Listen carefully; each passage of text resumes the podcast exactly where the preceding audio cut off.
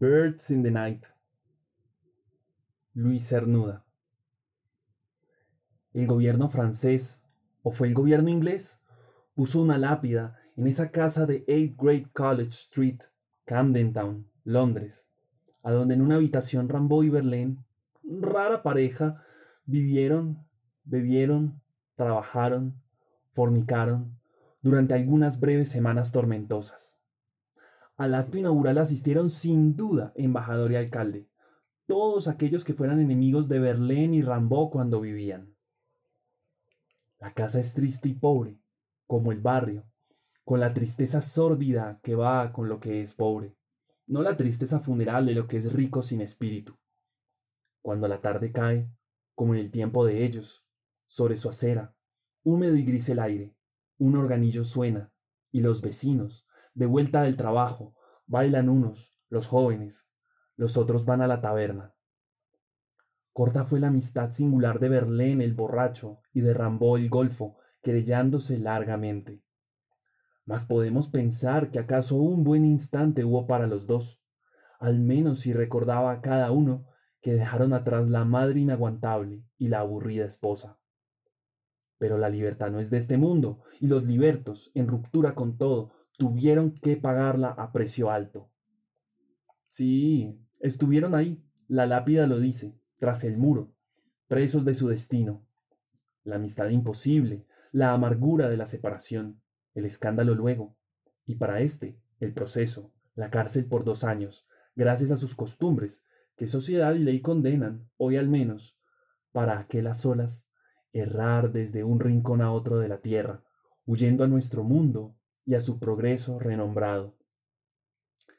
El silencio del uno y la locuacidad banal del otro se compensaron. Rambo rechazó la mano que oprimía su vida. Verlaine la besa, aceptando su castigo. Uno arrastra en el cinto el oro que ha ganado, el otro lo malgasta en ajenjo y mujerzuelas.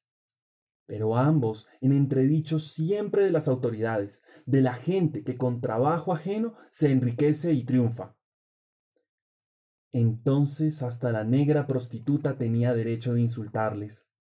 Hoy, como el tiempo ha pasado, como pasa en el mundo, vida al margen de todo, sodomía, borrachera, versos escarnecidos, ya no importan ellos, y Francia usa de ambos nombres y ambas obras para mayor gloria de Francia y su arte lógico. Sus actos y sus pasos se investigan, dando al público detalles íntimos de sus vidas. Nadie se asusta ahora ni protesta.